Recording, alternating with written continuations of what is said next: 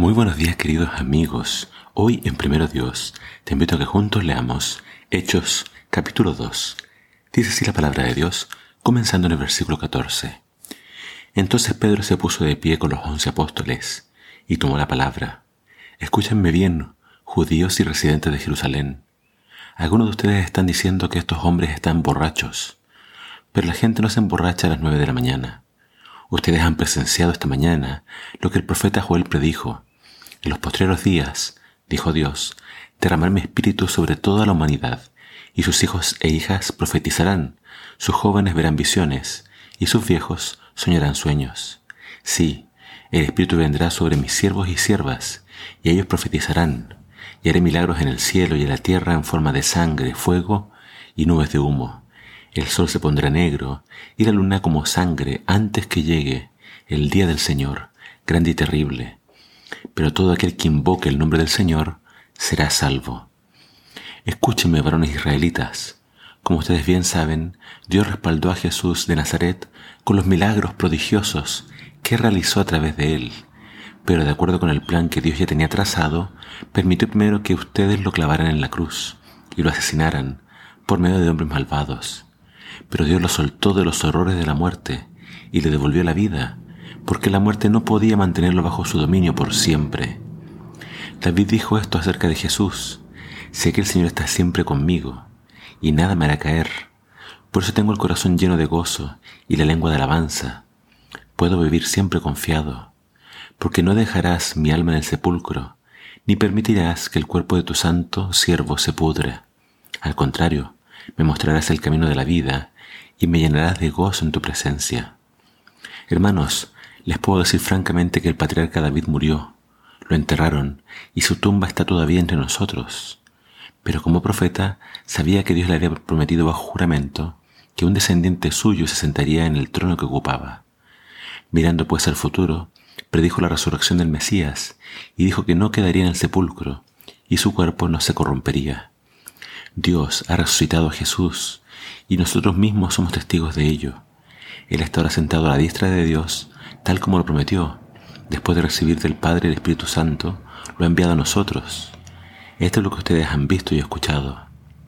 David nunca subió al cielo, sin embargo dijo, el Señor le dijo a mi Señor, siéntate a mi derecha hasta que ponga a tus enemigos bajo tu control. Por lo tanto, pueblo de Israel, sepa bien, sepan bien que Dios ha hecho Señor y Mesías a Jesús, el que ustedes crucificaron. Aquellas palabras de Pedro los conmovieron tan profundamente que le dijeron al propio Pedro y a los otros apóstoles, Hermanos, ¿qué debemos hacer? Arrepiéntanse, le respondió Pedro, y bautícense en el nombre de Jesucristo para que Dios les perdone sus pecados. Entonces recibirán también el don del Espíritu Santo, porque para ustedes es la promesa, y para sus hijos, y aún para los que están lejos, pues es para todos los que el Señor nuestro Dios llame. Y con muchas palabras más, Pedro, les exhortaba y les decía, aléjense de esta gente perversa. Los que creyeron sus palabras, unos tres mil en total, se bautizaron y se unieron a los demás creyentes, que se congregaban regularmente para escuchar las enseñanzas de los apóstoles, tener comunión unos con otros, compartir el pan y orar. En la lectura de hoy vemos entonces el derramamiento del Espíritu Santo sobre los apóstoles.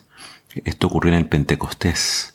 Dice que hubo un gran viento que sacudió la casa y lo que parecían lenguas de fuego se posaron sobre cada uno. Salieron a predicar en diferentes idiomas que ellos no conocían y la gente se, se sorprendió. ¿Cómo estos galileos pueden hablar otros idiomas? Y y ahí habían judíos de todo el mundo. Por lo tanto, era para ellos inconcebible que los que estos galileos hablaran idiomas tan distintos.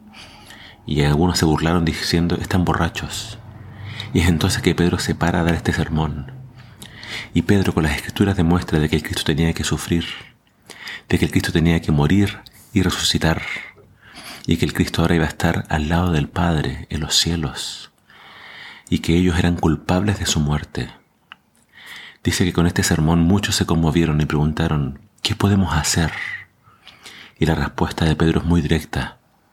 Arrepiéntanse y bautícense para el perdón de sus pecados y si lo hacen también ustedes recibirán el don del Espíritu Santo. Hay perdón, no importa cuáles hayan sido nuestras faltas y errores. Si creemos en Jesús, si nos arrepentimos y si nos bautizamos, entonces podemos ser perdonados y recibir el Espíritu Santo. Dice que tras este primer sermón de Pedro, tres mil personas se bautizaron. Esto no pudo haber ocurrido sin la obra del Espíritu Santo. Los que antes gritaban crucifíquenlo, ahora estaban pidiendo qué podemos hacer. Es el Espíritu Santo el que está convenciendo de pecado. Es el Espíritu Santo el que está tocando los corazones más duros. Y a través de la escritura y la predicación, ellos se convencieron y se, y se unieron a la iglesia. Este es el crecimiento explosivo de la iglesia, de 120 miembros a más de 3.000. Y todo por obra del Espíritu Santo. Por tanto, ¿qué tenemos que hacer hoy? Pedir el Espíritu Santo, su poder en nuestras vidas. Que el Señor te bendiga.